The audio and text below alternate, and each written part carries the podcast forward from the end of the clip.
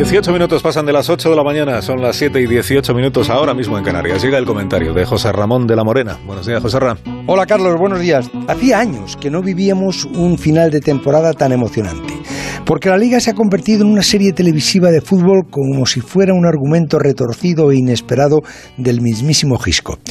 Si emocionante fue el empate del Barça y el Atleti el sábado en el Camp anoche el Sevilla, que comenzó ganando en Madrid, cuando iban empatando a uno, un penalti claro a Benzema, lo cambia el VAR por una mano de Militao en un salto de cabeza que unas veces consideran voluntarias y otras no, y esta se consideró voluntaria. Creo que no lo fue. Fue un salto con el brazo abierto y el balón después de darle en el hombro rueda por el brazo, de espaldas. Y a partir de ahí el contragolpe del Madrid y el penalti claro a Benzema que se pita en primera instancia, pero después el VAR lo cambia a favor del Sevilla. Más enredos, más polémica y más líos para una liga ya sobrada de emoción.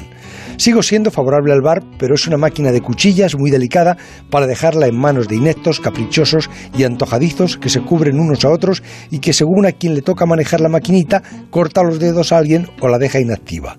Lo de anoche en Madrid fue castigar como penalti una mano, que puede ser involuntaria según otras jurisprudencias de partidos anteriores, pero también las hay contrarias, y olvidan un penalti clarísimo que no había discutido nadie.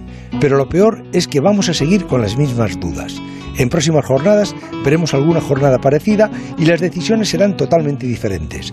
Este resultado y el del sábado mantienen la liga y la clasificación tal y como estaba.